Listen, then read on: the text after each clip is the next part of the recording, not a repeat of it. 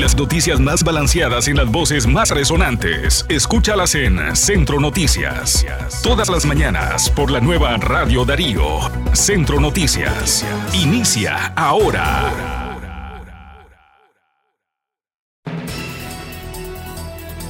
Bienvenidas y bienvenidos al podcast informativo de Radio Darío Centro Noticias, con las informaciones más destacadas del fin de semana y la mañana de hoy lunes 6 de febrero de 2023.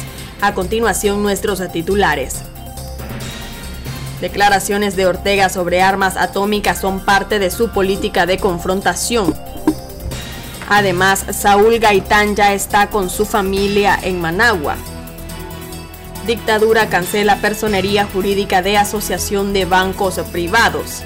Y en la noticia internacional, terremoto de magnitud 7.8 en Turquía y Siria mata a 2.300 personas. Y así es como iniciamos con el desarrollo de las informaciones. Declaraciones de Ortega sobre armas atómicas son parte de su política de confrontación las declaraciones de Daniel Ortega en las que sugirió que Nicaragua debe tener su arma atómica para que Estados Unidos respete a los nicaragüenses es tomada como parte de su política de confrontación, señaló la socióloga y especialista en temas de seguridad Elvira Cuadra. Las declaraciones de Ortega ayer a propósito de la visita del canciller iraní a Nicaragua y en relación con la posibilidad de que Nicaragua tenga armas o energía atómica realmente está dentro de esa política de confrontación que le quiere manejar en relación a Estados Unidos y a su alineamiento con regímenes que son de naturaleza autoritaria igual que el régimen de Nicaragua, dijo Cuadra en una declaración a Radio Darío. De igual manera, la socióloga manifestó que en el país no existen recursos y personal capacitado para manejar este tipo de tecnología, por lo que estas palabras son más de retórica y de demagogía que de realidad. En otras noticias, a Saúl Gaitán ya está con su familia en Managua. La historia de Saúl ha sido portada en diferentes medios de comunicación, luego de conocerse que la persona que lo ayudó a llegar al país europeo de España en busca de mejores condiciones económicas, dos semanas más tarde le echó dejándolo a su fortuna. Gaitán llegó alrededor de las 3 de la mañana al aeropuerto Augusto César Sandino de Managua y se unió en un abrazo de hasta 3 minutos con su hija de 4 años, sin poder evitar sus lágrimas.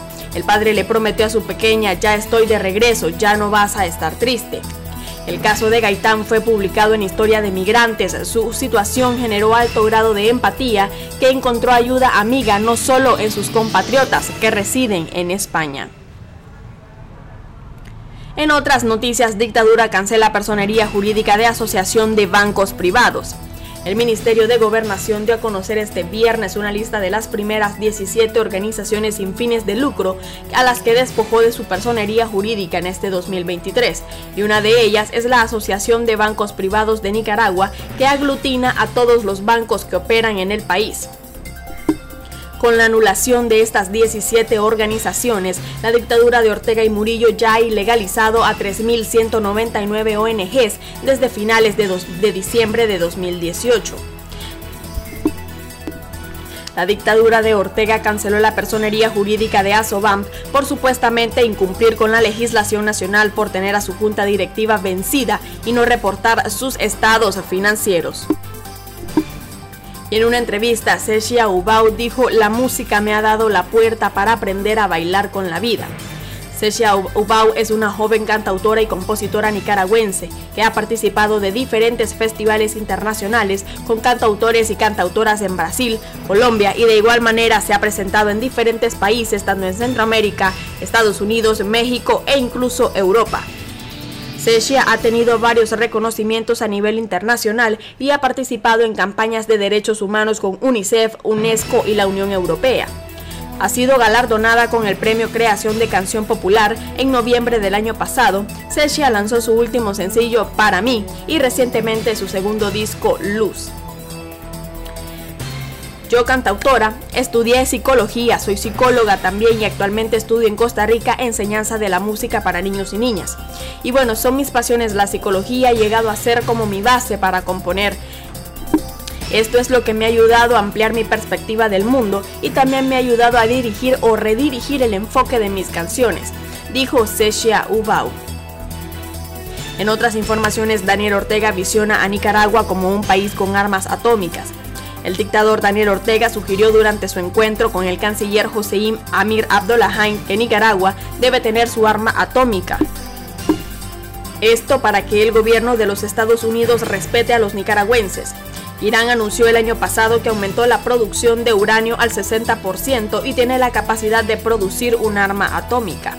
Los discursos de Ortega muestran su aprobación con los regímenes de Corea del Norte e Irán, países que han fortalecido programas nucleares. Por esa razón, los Estados Unidos mantienen sistemáticas sanciones con ese régimen. El mandatario sandinista tildó de criminales de la tierra a los Estados Unidos y les advirtió que no pueden impedir a los países que dispongan de armas nucleares. Y en la noticia internacional, terremoto de magnitud 7.8 en Turquía y Siria mata a 2.300 personas.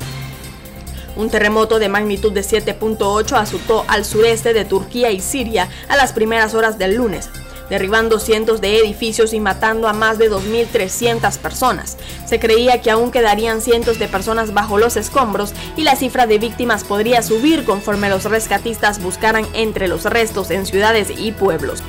A ambos lados de la frontera los temblores despertaron a la gente de golpe varias horas antes del amanecer y la hicieron salir a la calle en una noche fría de viento, lluvia y nieve.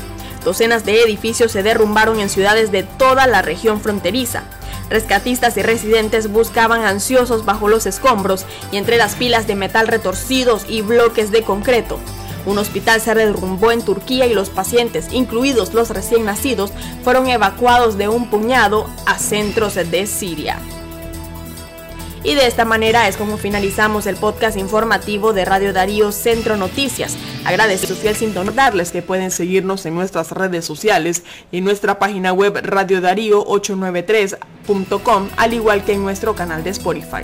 Muchas gracias por su fidelidad y recuerden que juntos derrotamos la censura.